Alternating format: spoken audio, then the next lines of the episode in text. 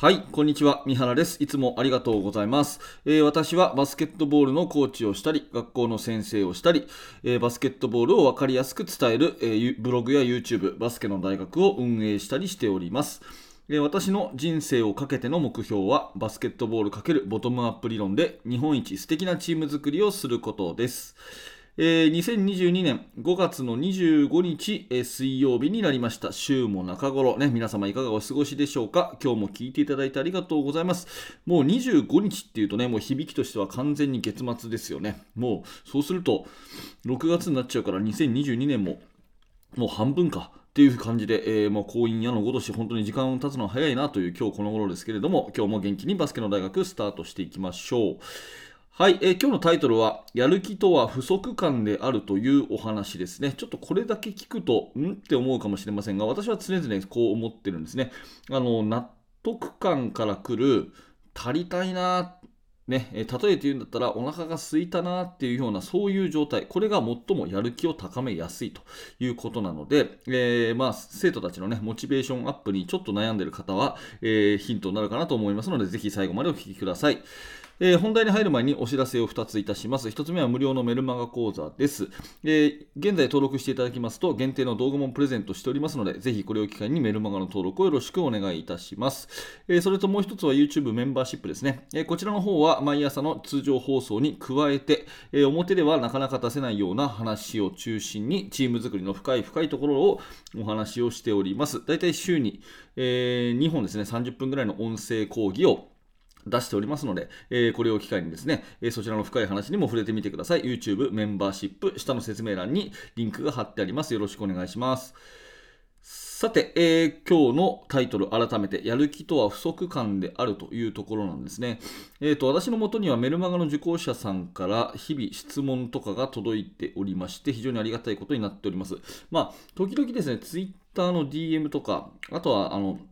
そのメルマガ以外でね、直接私連絡をくださる方もいて、えーまあ、そういう方の中には、まあ、返答をですね、基本的には私してないんですね。まあ、その方だけに対するサービスになっちゃうんで、えー返答はしてないんですけど、いいなと思ったものはですね、取り上げたりしてるんですが、あの、最優先にちゃんと個人に返答をしてるのは、このメルマガの受講者さんなんですね。メルマガの中に、えーと質問はありますかっていうのが定期的にこう入ってくるので、えそこに対して質問していただけてる方は、あの、私はすぐあのメールでお答えするってことをしていて、まあ、そのメルマガの方でいただいたもので、ちょっと面白い内容があったので、これを今日取り上げさせてもらいます。えー読み上げますね。はい、今回の私の質問は、どうすればコンタクトを恐れない選手に成長するかです。えーバスケットを始めて間もない子たちやあまり経験がない子はついつい接触やコンタクトを避けてしまう傾向があるように思います特にディフェンスやボックスアウトの局面あるいはドライブの瞬間にディフェンスを避けるかわすなど、えー当たり負けしないフィジカル的にパワフルで向かっていくことのできる選手に成長してほしいのですが、えー普段の練習でどのように取り組んでおられるかなど三原先生はどのようにお考えでしょうか？先生のお考えを聞かせていただけると幸いです。いつもありがとうございます。感謝申し上げます。ということで、えー質問者さんのね、あなた本当にありがとうございます。えーこれに対してですね、私が答えたのは、うん、あなただったら何て答えます？私はね、あのーこれに対してはですね、筋トレしましょうとかっていう話ではなくて、えちょっと違った角度で答えたんですね。えー読み上げますね、えメールありがとうございました。そして、いつも私の発信をキャッチしてくれていて嬉しいです。えー中学生の女子でコンタクトの強い選手になってほしいんですね。すぐ思いつくのは筋トレとか体幹とかだと思いますが、私はそれよりも大事なことがあると思います。それは納得感と不足感です。えーコンタクトがどれほど重要か。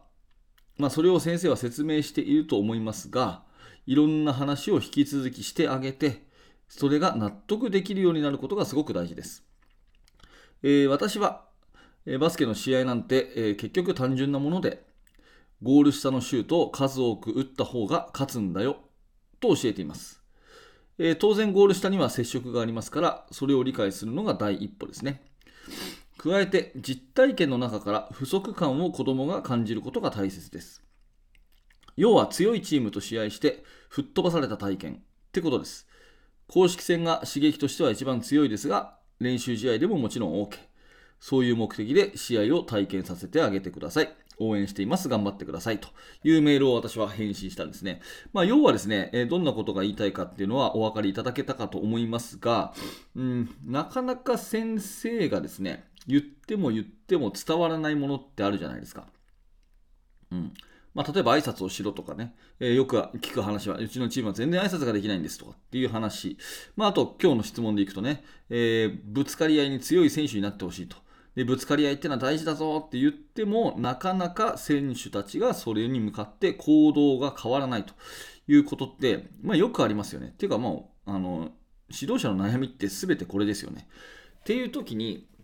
まあ、説明をいろんな角度でしていって繰り返し繰り返ししていって同じ話を何度もするって結構大事なんですよ。少し形をこう変えながら同じ狙いの話を何度もする。っていうのは生徒のその心理状況として例えば中学1年生の時にその話聞いたら全然こう伝わんないけど全く同じ話でも3年生の時に聞いたらあなるほどなって思えるようなその人の受け手の成長度合いによってそのガチンと噛み合うことがあるから、えー、同じ話を何度する何度してもいいわけですね。で成長度合いだけじゃなくて人間には気分がありますので気分によっても全然受け取られ方が違うと。いうことなんで同じ話を何度もするっていうのは非常に重要なことなんですね、うん、で一方で今日のメインテーマはですねその不足感ということなんですけど